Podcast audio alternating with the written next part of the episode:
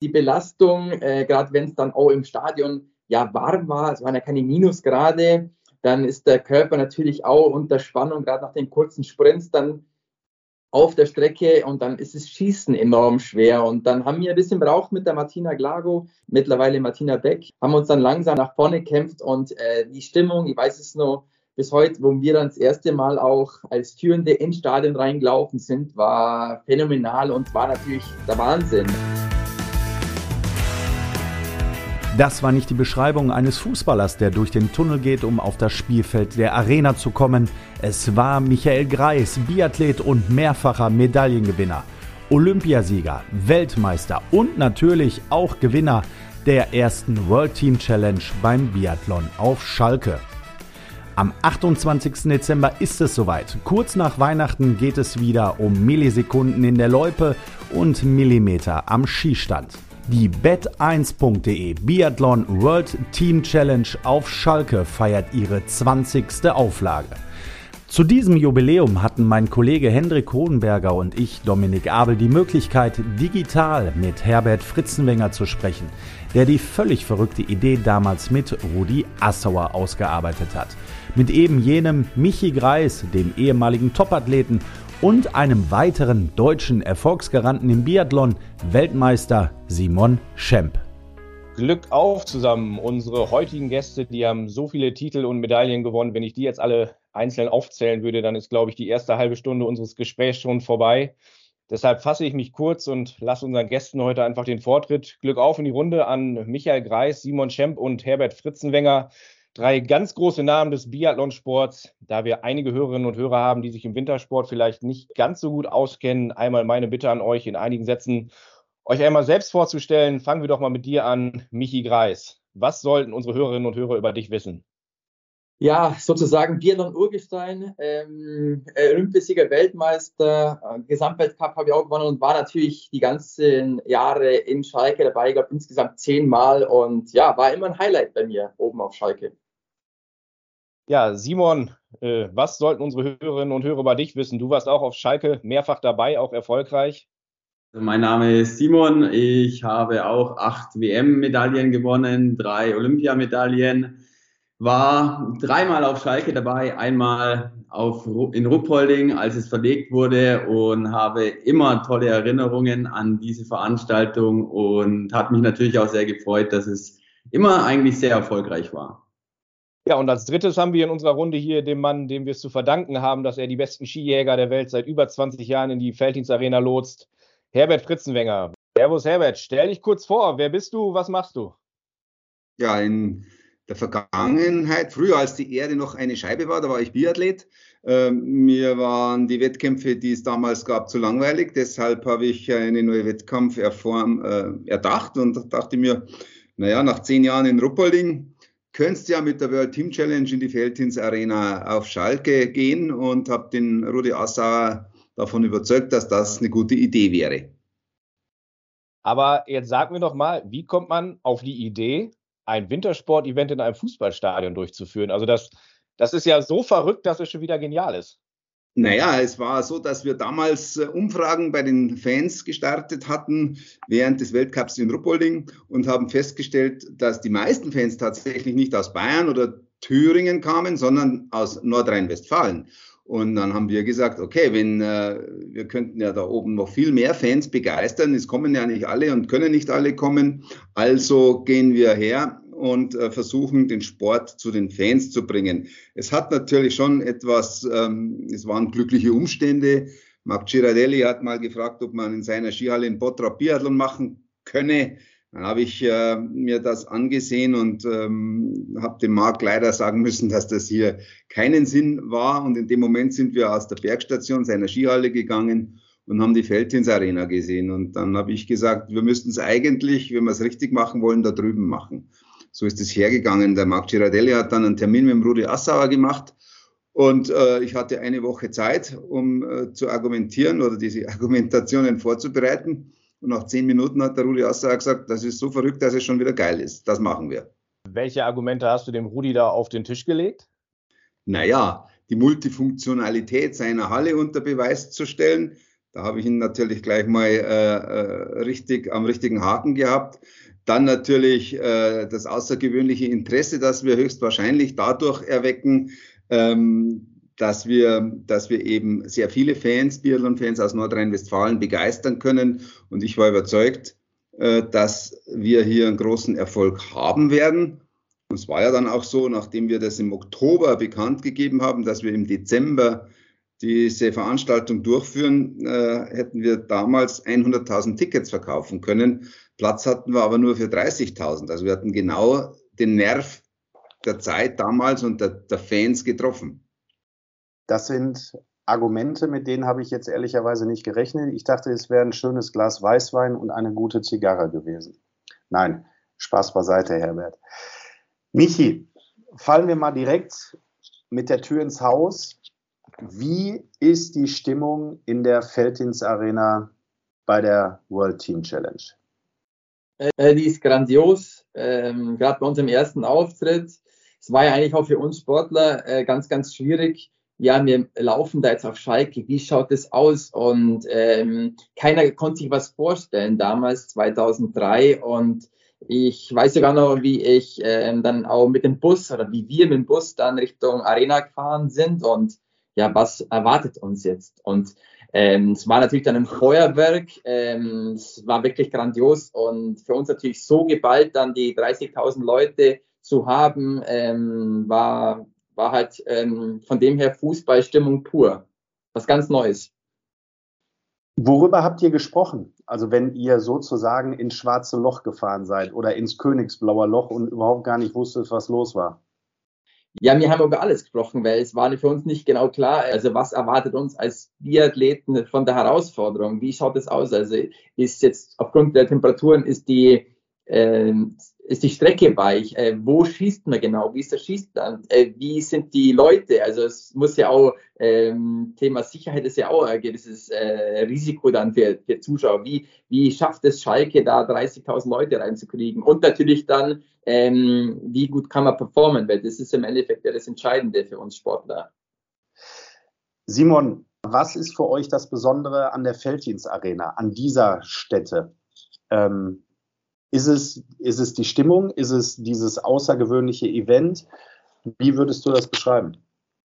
Eigentlich so die Mischung aus allem. Also total verrückte Fans natürlich, die eine unglaubliche Stimmung erzeugen. Es ist ja auch schlussendlich so der einzige Biathlon-Wettkampf, der in einem Fußballstadion stattfindet, der auch diesen einen Modus hat, den man äh, dort in, ja, ähm, absolviert mit, mit dem Team, mit einer, einer Frau und einem Mann, die sich jede Runde abwechseln, was halt auch ein unheimlich spannender Modus ist, weil einfach sehr aggressiv gelaufen wird auf der Strecke, weil man nur die eine Runde hat, bis man wieder eine kurze Pause hat ähm, nach dem Wechsel. Und ja, schlussendlich in einem Fußballstadion ist es halt einfach geballt von den äh, Zuschauermassen und es halt halt einfach noch mal mehr wie in einem klassischen Biathlonstadion, wo die Zuschauer doch auf einer bisschen größeren Fläche verteilt sind und in einem Fußballstadion ist es einfach noch geballter und äh, dadurch ist es halt auch wirklich ein Hexenkessel und als Athlet ja großartig, wenn man da mitmachen kann. Und äh, genau da möchte ich eigentlich einhaken an der Sache, weil ähm, Biathlon ist ja sozusagen normal Verbandsstruktur, ähm, ist ein Tick langsam und da ist halt das Event auf Schalke, es war halt ein richtiges Event nur für Biathlon und, und das hat man halt auch dann wirklich gespürt, ähm, wie viel Interesse da ist und, und mit den Möglichkeiten, die jetzt dann ähm, Assauer und der Herbert ähm, geschafft haben, war es natürlich jetzt Wahnsinn für uns, zum sehen, hey, was hat das für, was hat das für eine Power, Biathlon und es war natürlich dann auch halt auch das, mit das erste mit einem richtigen Event-Charakter. Gewinnspiel. Gewinne zwei unverkäufliche Gänsehauttickets für die Biathlon WTC exklusiv von bet1.de zur Verfügung gestellt. Damit haben deine Begleitung und du Zugang zum Innenraum in der Felddienstarena, direkt an der Loipe und neben der großen Schaubühne. Ihr kommt außerdem in den Hospitality-Bereich Laola Club. Dort wartet ein großes Speisen- und Getränkeangebot auf euch. Mitmachen ist ganz einfach. Beantworte in der Newsmeldung zu diesem Podcast auf biathlon-aufschalke.de die Gewinnspielfrage und schon bist du im Lostopf. Wenn du bis hierhin aufmerksam zugehört hast, wird es relativ leicht. Die Frage lautet, zum wievielten Mal sind die weltbesten Skijäger zu Gast im Königsblauen Wohnzimmer?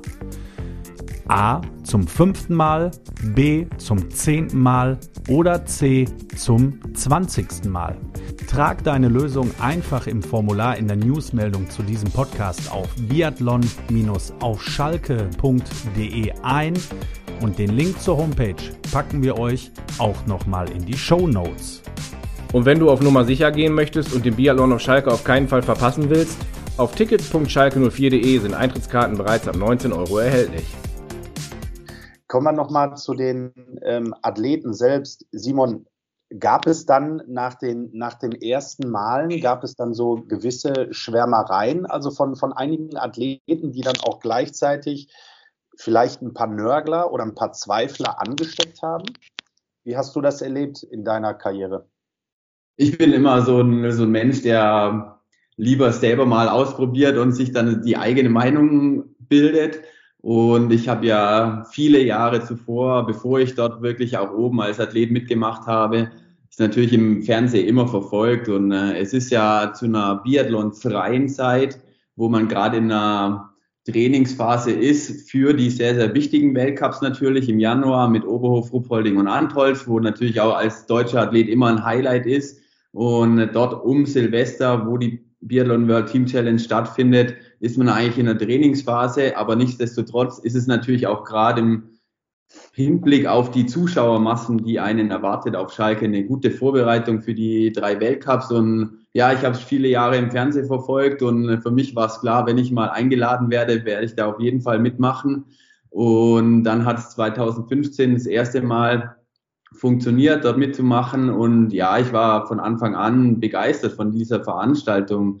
Ähm, es ist sehr, sehr gut organisiert, obwohl es natürlich schon auch mit einer Reise verbunden ist, die aber sehr, sehr reibungslos eigentlich funktioniert. Und man hat als Athlet dort wenig Stress, dort anzukommen und den Wettkampf zu machen und auch wieder abzureisen und sich weiterhin aufs Training und auf die anstehenden Weltcups zu fokussieren.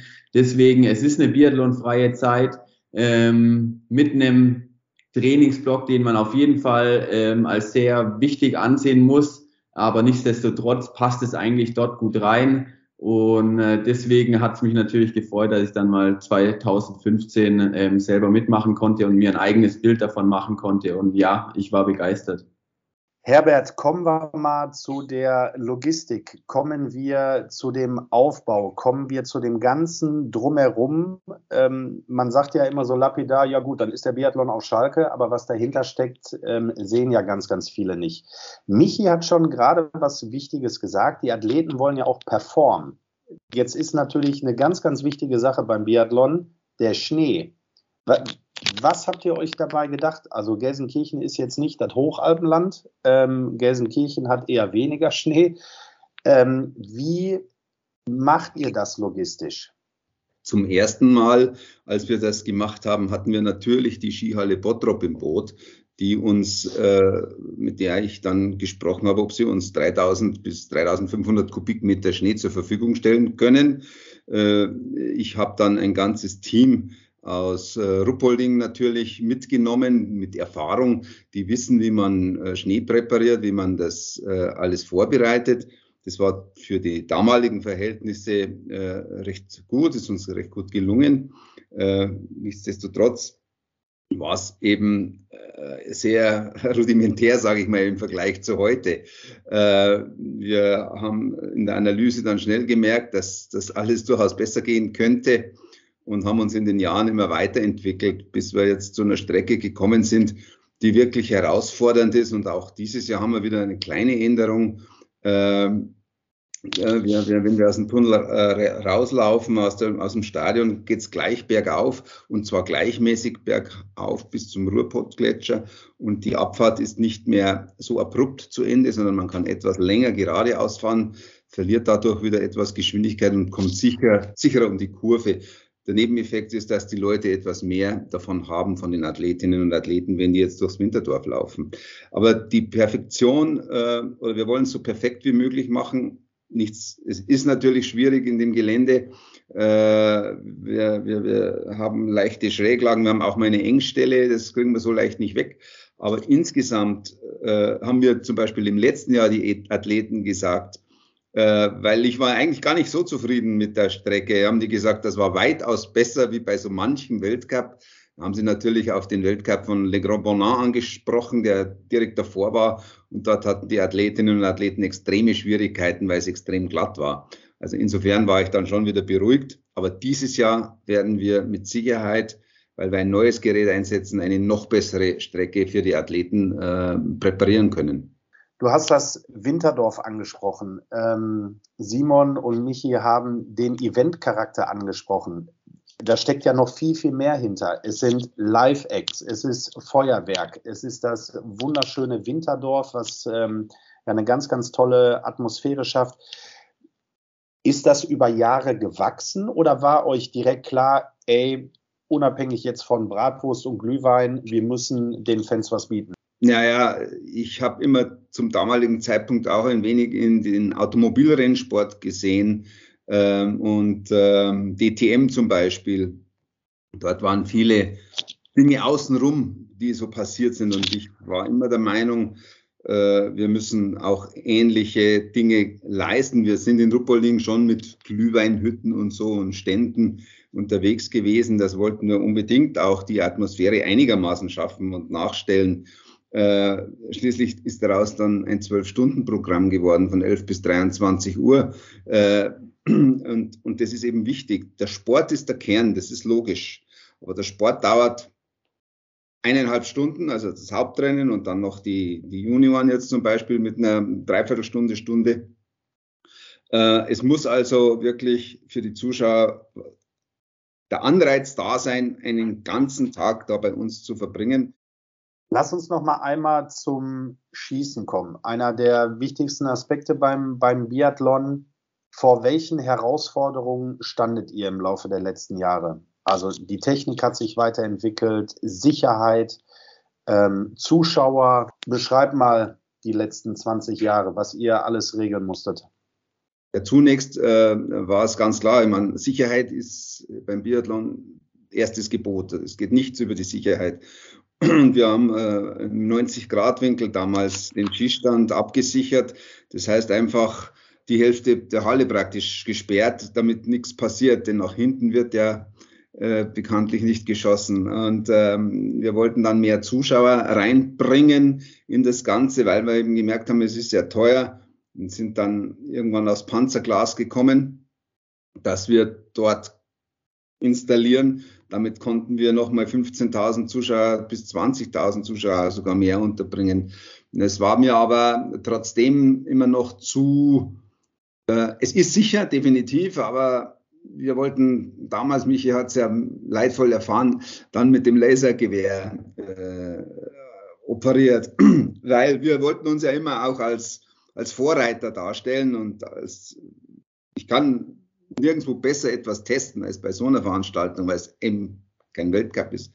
Persönlich bin ich nach wie vor überzeugt, dass der Laser äh, vielleicht 2027 dann ähm, äh, eine Option ist. Es war damals eben total ungewohnt und äh, das könnte man dann besser vorbereiten. Aber letztendlich ist es so, dass so wie es jetzt ist, absolut sicher ist, das ist gewährleistet. Ähm, und ob wir uns der Herausforderung des Laserstandes äh, stellen müssen, das wird die EU regeln, nicht wir. Denn ab 26 soll ein Bleiverbot kommen. Gegebenenfalls. Müssen wir mal schauen. Dann fragen wir doch mal einen, der bei der ersten Biathlon World Team Challenge in der Arena auf Schalke, in der Felddienstarena dabei war. Michael Greis. Michi Greis war nicht nur dabei, hat auch gewonnen. Nimm uns doch mal mit äh, über 20 Jahre zurück an den Tag. Welche Erinnerung verbindest du damit? Ja, das war natürlich großartig für uns. Äh, wie gesagt, ich habe von der Fahrt schon gesprochen, Richtung Stadion, was erwartet uns. Wir waren natürlich auch noch damals äh, jung, unerfahren und gerade Fußballstadion war ja dann auch, oder insgesamt der Fußball war ja eine ganz andere Liga und da dann auch zum Laufen, die Begeisterung zum Spüren und dann halt einfach aus sich dann Meter für Meter, Herbert hat es auch ganz kurz angesprochen, die Bedingungen waren schon hart und obwohl der Schnee weiß war, hat sich manchmal angefühlt wie ähm, Schmirgelpapier und die Belastung, äh, gerade wenn es dann auch im Stadion ja warm war, es waren ja keine Minusgrade, dann ist der Körper natürlich auch unter Spannung, gerade nach den kurzen Sprints dann auf der Strecke und dann ist es Schießen enorm schwer. Und dann haben wir ein bisschen braucht mit der Martina Glago, mit ihr oder mittlerweile Martina Beck, ähm, haben uns dann langsam nach dem Vorrennen äh, nach vorne gekämpft und äh, die Stimmung, ich weiß es noch bis heute, wo wir dann das erste Mal auch als Führende ins Stadion reingelaufen sind, war phänomenal und war natürlich der Wahnsinn. Also äh, wir haben dazu noch ein schönes Preisgeld und ein Auto bekommen. Also es war der perfekte Tag. Ja, das Auto war, glaube ich, ein Cabrio, wenn ich das richtig in Erinnerung habe. Ähm, hat es denn Winterreifen, dass ihr danach direkt eine Runde drehen konntet? Wir sind im Stadion, glaube ich, so eine kleine Runde gefahren oder so, zumindest mal eine Gerade. Also es war eigentlich ganz, es war crazy, es war echt cool inszeniert, es war echt äh, witzig. Aber es war rot, aber es war, glaube ich, kein Cabrio. Oder zumindest ein Schiebedach. Ich meine, dass es, also, dass es kein, kein wintertaugliches Auto eigentlich war oder, oder ein Auto, mit dem man jetzt äh, nicht in die Alpen fährt, sage ich mal so. Ähm, du hast es gerade schon angesprochen oder ihr habt es angesprochen. Das Besondere beim Biathlon auf Schalke ist, dass in Duos äh, gelaufen und geschossen wird. Wie sind denn die Teams eigentlich zusammengestellt? Hast du einfach gesagt, Martina, hast du Lust? Sollen wir beide das mal anpacken? da war ich noch nicht in der Lage damals. Das hat natürlich der Herbert gemacht als Organisation äh, mit dem Team wahrscheinlich. Ähm, da muss der Herbert was sagen. Aber Fakt ist, wenn man so ein Event macht, braucht man die Weltbesten und äh, die muss man einladen. Aber ich gebe die Frage gern weiter an Herbert. Naja, es ist natürlich so, äh, die, wir brauchen stets, wir wollen stets die besten deutschen Teams die bestmöglichen, sofern sie natürlich gesund sind. Das ist immer die Grundvoraussetzung, denn äh, die äh, Zuschauer kommen natürlich größtenteils auch wegen der deutschen Athletinnen und Athleten. Äh, und die anderen werden tatsächlich nach der Weltrangliste des Vorjahres eingeladen. Ähm, ganz einfach, ich suche mir raus, wer ist das beste österreichische Mädel, wer ist der beste österreichische Knabe und dann äh, ich, rufe ich die an und frage, ob sie Lust hätten äh, oder schreibt sie an und äh, dann bekommt man Zusagen, da bekommt man Absagen und so nach dem Schema äh, läuft es. Wir haben ja Preisgeld für alle. Ähm, wir zahlen keine Startgelder in dem Sinn, dass man sagt, okay, du bekommst jetzt einen, einen, einen, einen Sonderbonus oder sowas. Das passiert überhaupt nicht, sondern wir haben garantierte Preisgelder und mit dem äh, Modell fahren wir sehr gut. Wir hatten schon Forderungen von angeblichen Superstars aus Frankreich zum Beispiel, die haben so exorbitante Höhen erreicht, dass wir gesagt haben, bitte bleib zu Hause. Äh, es geht auch äh, ohne dich und es wird auch ohne dich gehen und wir verkaufen ja keine Tickets, weil jetzt zum Beispiel damals Martin Foucault äh, an den Start gehen wollte. Ähm, das, das Gesamtpaket ist, ist der Erfolg, nicht ein einzelner Sportler, sondern wir brauchen die besten Deutschen, sofern sie gesund sind. Und den Rest ergibt sich. Und ein, zwei exotische Teams erlaube ich mir immer auch einzuladen, denn das macht ja auch ein bisschen die Würze. Aus Asien. Haben wir es mal dabei gehabt, aus Amerika, jetzt aus Belgien in, im aktuellen Jahr, die sind gar nicht so schlecht, äh, die Lottelie und äh, Claude, einer der Claude-Brüder, ähm, ja, so, so wird das gemacht. Ja, man kann auf jeden Fall sagen, bei den deutschen Teams hattest du oder hast du ein glückliches Händchen. Wir haben es gerade gesagt, äh, bei der Premiere Michi Greis hat gewonnen mit Martina Glago, jetzt Beck und Simon. Was ein Zufall, dass wir dich hier haben. Du bist auch ein Gewinner 2016 mit Vanessa Hinz. Wie sind denn deine Erinnerungen an, an deinen Biathlon-Sieg auf Schalke? Ja, war natürlich ein genialer Abend.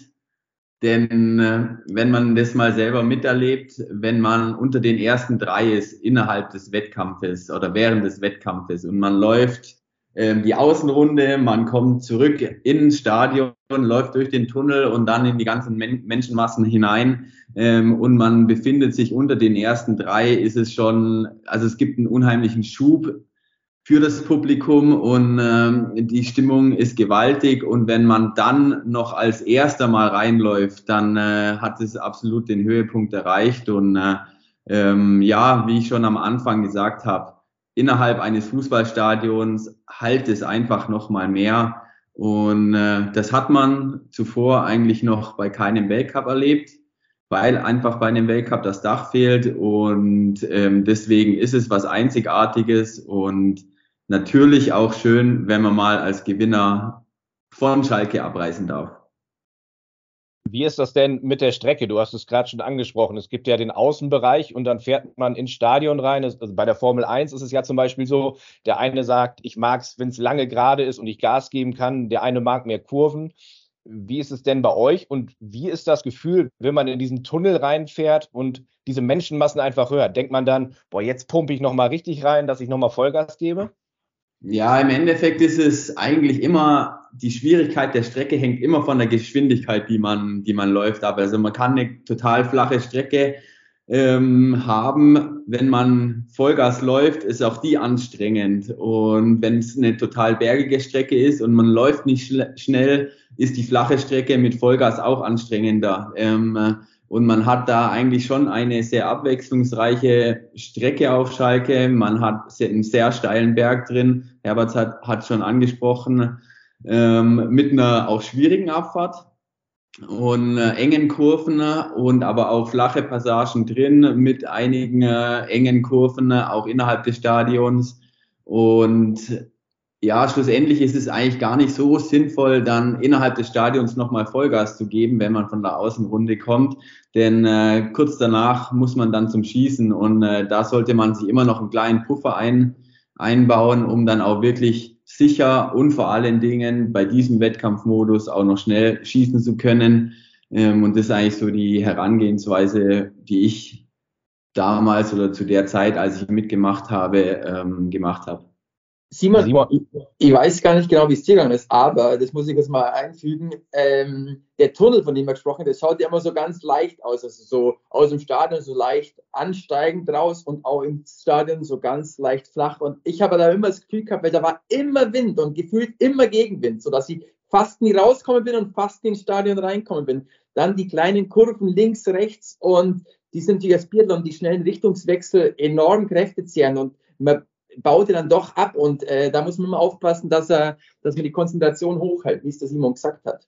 Ja, und, und vor allem in diesem Tunnel, da meint man, okay, es geht ganz leicht bergab und man kann jetzt Geschwindigkeit aufbauen, aber es ist so reibig innerhalb des Tunnels und man denkt eigentlich, man kommt nicht so richtig vom Fleck und wenn man jetzt irgendwo vorne ist, dann denkt man, die Hinteren, ich bin eigentlich gerade gar nicht so schnell, die Hinteren holen sicherlich auf gerade, ähm, weil es sich echt langsam anfühlt. Ähm, aber ja, ich glaube, es geht jedem so innerhalb des Tunnels und wie gesagt, ich glaube, zu diesem Zeitpunkt total über, überdrehen ist nicht ganz sinnvoll für Schießen dann. Dann bleiben wir doch beim Schießen. Michi, wie ist das denn, dass man da wirklich die Konzentration hält? Weil du kannst ja noch der beste Läufer sein. Wenn du fünf Fahrkarten schießt, dann hast du trotzdem verloren. Ja, kleines Stoßgebet. Da gab es ja zum Schluss dann auch die kleine Brücke, was man eingebaut hat und dann sozusagen den letzten Schwung mit reinnehmen. Und da hilft es dann nicht bloß dann äh, kurz durchatmen und, und dann wirklich konzentriert zu sein. Und ähm, fürs Schießen, äh, weil aufgrund den warmen Temperaturen habe ich versucht, immer am Anschlag noch ein bisschen was umzustellen, ein bisschen fester zu machen, weil es halt doch einfach vom Gefühl her komplett anders ist. Und ja, äh, um ehrlich zu sein, gehört immer auch eine Portion Glück dazu, weil ja natürlich schnell geschossen wird. Es kommt aufs Schießen drauf an und man muss auch was riskieren. Und ähm, ja, ich habe schon das eine oder andere Mal öfters gewackelt, aber dann zum Glück trotzdem getroffen. Aber Simon, wenn ich, wenn ich eure äh, Schusskünste sehe, das kann ja dann nicht nur Glück sein. Wie ist das, wie ist das bei dir? Also, ich glaube, würde ich fünfmal schießen, würde ich fünfmal wahrscheinlich, äh, es ist gut, dass Herbert dann da Sicherheitsglas hat. Wie ist das bei dir, Simon? Ja, also für Schalke auch die letzten zwei Trainingstage zuvor habe ich mich eigentlich schon auch Richtung Schießen darauf vorbereitet. Einfach, dass ich auch im Training sehr, sehr schnell schieße, nicht nur schnell schieße, sondern auch sehr schnell schieße und auch ein bisschen was riskiere, weil ich weiß, es wird halt sehr aggressiv gelaufen, weil man den Wechsel jede Runde hat mit der, da, mit der Partnerin. Und äh, dann kommt es halt auch unheimlich auf die Schießzeit drauf an. Also wer da jetzt 30 oder 32 Sekunden schießt, ähm, ist einfach zu langsam, um vorne anzukommen. Deswegen, man muss da, wie der Michi es auch schon richtig gesagt hat, echt was riskieren beim Schießen.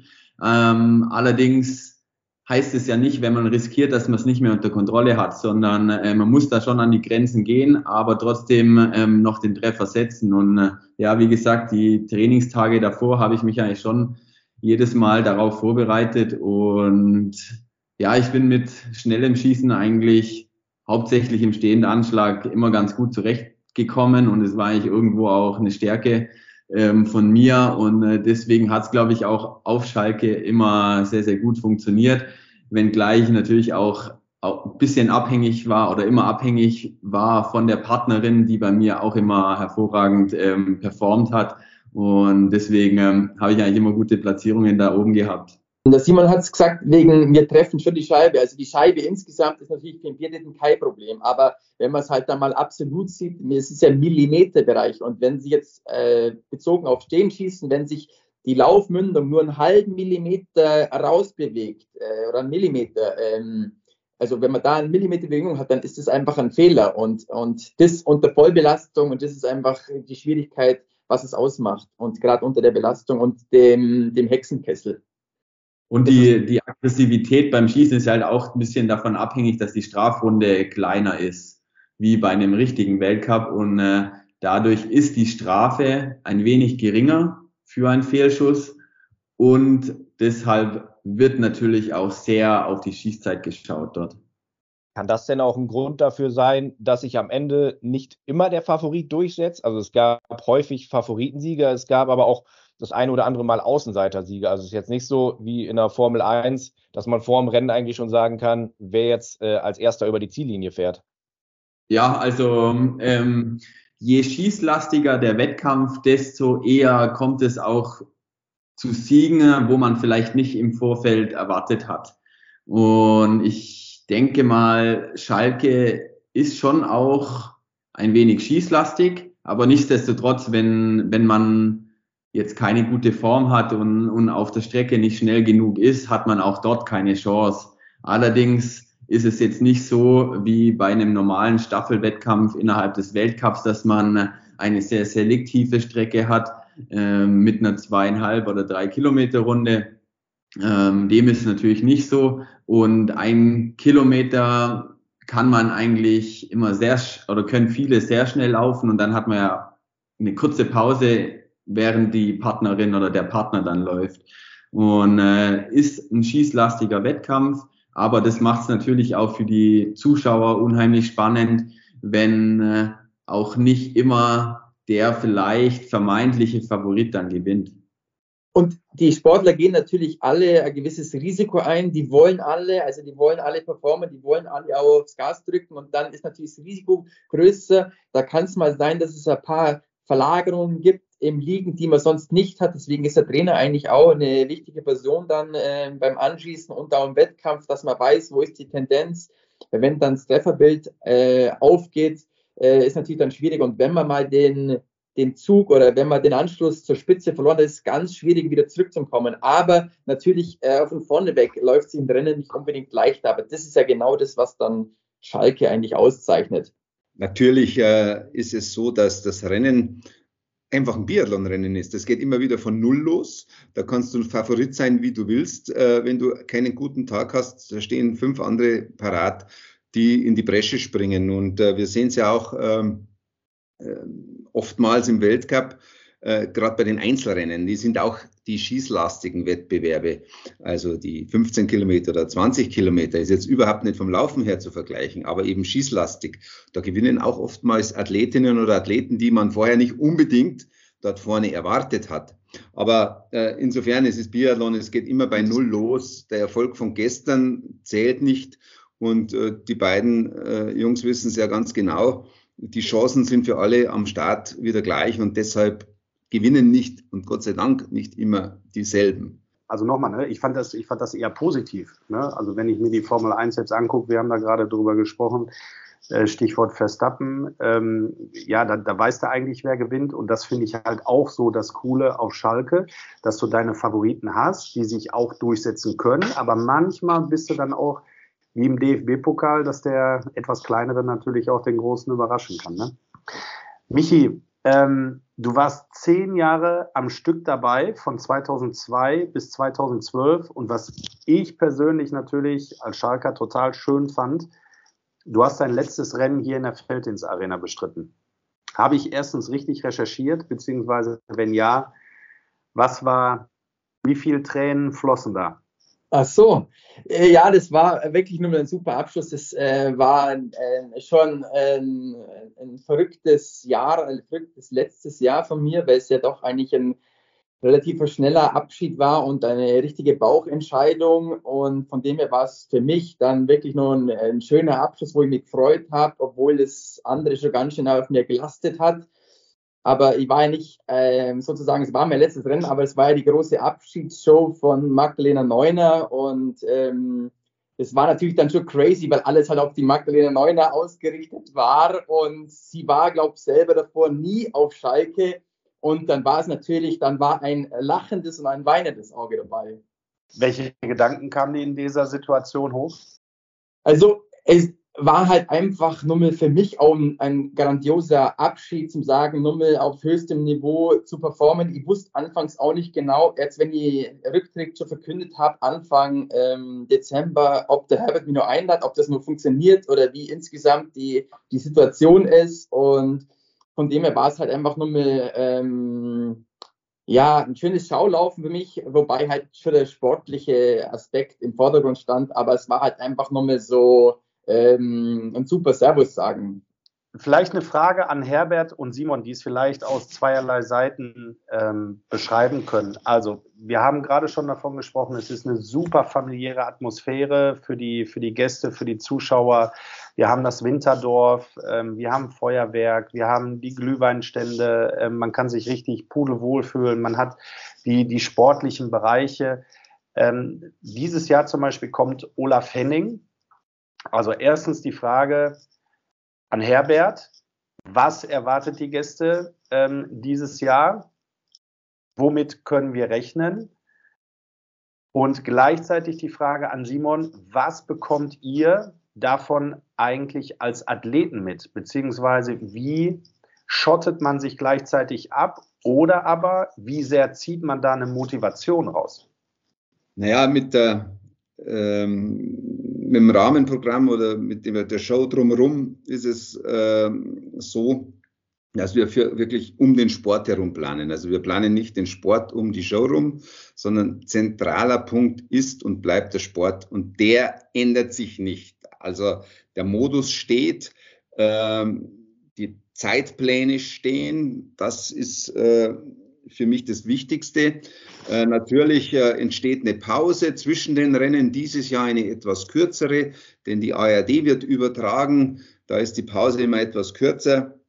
Olaf Henning ist ein Schalker äh, Urgewächs sozusagen, großer Fan und war schon ein paar Mal da. Der gehört so zum Jubiläum dazu. Äh, es ist draußen natürlich einiges geboten. Es ist ein bewährtes, wirklich ein bewährtes Programm, das wir fahren werden. Es wird jetzt keine Sensation geben, äh, sondern wir werden es besser machen als beim letzten Mal. Und beim letzten Mal waren wir richtig, richtig gut. Also wir hatten äh, nach dem letzten Mal schon äh, ein enorm gutes Feedback von allen Seiten, also auch von den in erster Linie von den Teams, aber auch von den vielen Zuschauern. Und selbst ist es uns in der Organisation auch gut gelungen, relativ reibungslos zu arbeiten. Ähm, ein paar kleine äh, Fehler macht man immer bei so einer Riesenveranstaltung. Aber ähm, es ist schon so, dass wir einfach das, was wir bis jetzt ge geleistet haben oder hingestellt haben, noch besser machen wollen. Und das wird äh, eine große Herausforderung, denn es ist schon sehr, sehr gut. Simon, wie ist es für dich aus Athletensicht? Also prinzipiell ist es natürlich schon so, dass es, dass ein Event einfach von der Show absolut profitiert. Zum einen von der Show des Sports, aber auch von der Show, was drumherum gebaut wird. Und äh, das ist natürlich auch für, für Zuschauer dann äh, ähm, eine absolute Wertschätzung, wenn es jetzt nicht nur die Wettkämpfe gibt, die natürlich im Vordergrund stehen, aber auch dann drumherum noch was geboten wird. Jetzt rein aus Athletensicht ist natürlich schon so, du gehst da hoch, wie ich schon eben gesagt habe, es ist eine sehr sensible Zeit, wo das Training unheimlich wichtig ist. Und dann ist natürlich schon auch eine Zeit, ähm, wo relativ viele eigentlich angeschlagen sind. Deswegen als Athlet versucht man sich schon möglichst aus den Menschenmassen ähm, herauszuhalten. Das gehört zu einem professionellen äh, Sportlerleben oder Athletenleben einfach ähm, dazu, ähm, dass man sich da so gut es geht abschottet, weil man äh, das Letzte, was man sich eigentlich erlauben kann, ist, dass man eine oder zwei Wochen dann im Januar ausfällt. Ähm, deswegen versucht man da schon seinen Weg zu gehen, seine, seine Arbeit so zu machen. Es gibt natürlich schon auch genießen, da oben ähm, einen Wettkampf zu machen, weil es halt einfach eine faszinierende Stimmung ist und ein cooles Wettkampfformat.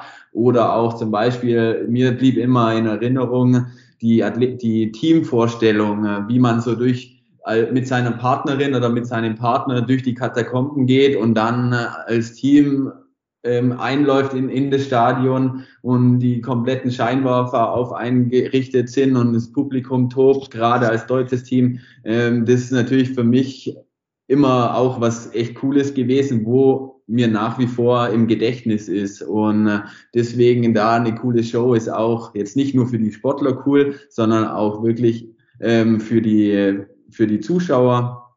Aber nichtsdestotrotz ähm, von dem ganzen Rahmenprogramm bekommt der Sportler, die Sportlerin eigentlich eher weniger mit, denn für sie ist es wirklich wichtig, einen super Wettkampf zu machen, sich gut vorbereiten, auch auf die anstehenden Weltcups, die dann doch sehr, sehr wichtig sind und äh, sich dann bestmöglich natürlich schon irgendwo aus dem Trubel herauszuhalten, weil ähm, da natürlich einfach auch ein Risiko gibt, wo man sich zu dieser Zeit einfach nicht erlauben darf.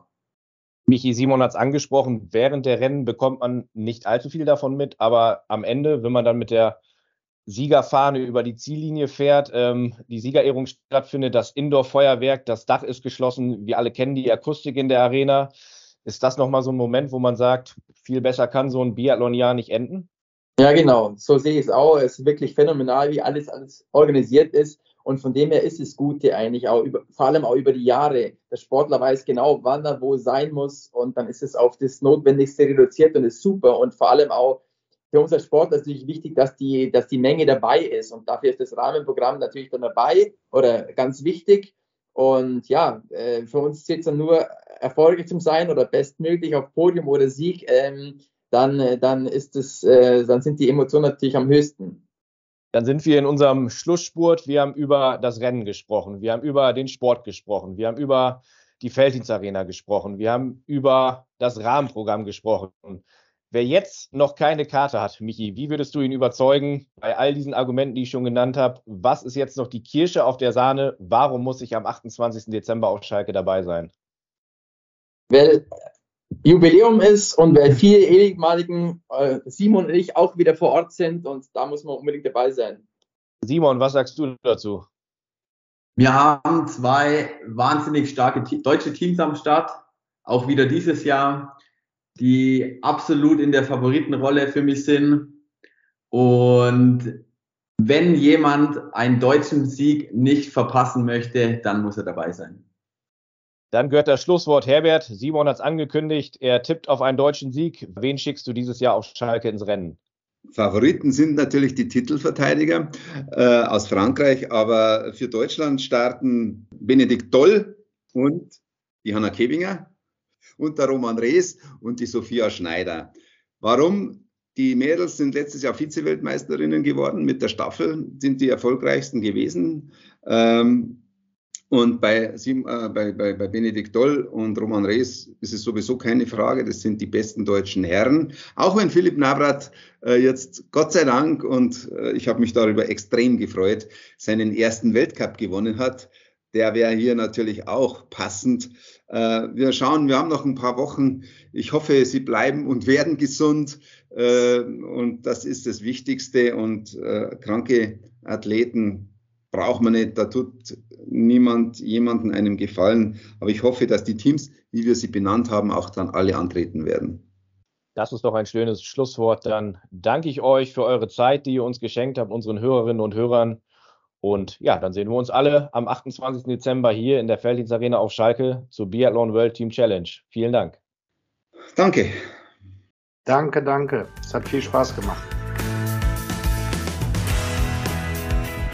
Olympiasieger, Gesamtweltcupsieger, Weltmeister, Europameister, Deutsche Meister und Gewinner beim Biathlon auf Schalke. Also viel mehr geht nicht. So erfolgreiche Sportler wie heute, die hatten wir noch nie zu Gast in unserem Podcast. Eine absolut gelungene Folge. Mein Kollege Dominik Abel und ich, Hendrik Kronberger, sind begeistert und haben nach dem Gespräch mit Michi Greis, Simon Schemp und Herbert Fritzenwenger nun wirklich noch mehr Lust auf den Startschuss der Bet1.de Biathlon World Team Challenge in der Felddienstarena. Wobei zuvor war die Freude auch schon riesig. Wir sind auf jeden Fall dabei am 28. Dezember. Sehen wir uns vielleicht? Hast du schon ein Ticket? Falls nein, Eintrittskarten sind auf tickets.schalke04.de erhältlich und das bereits ab 19 Euro.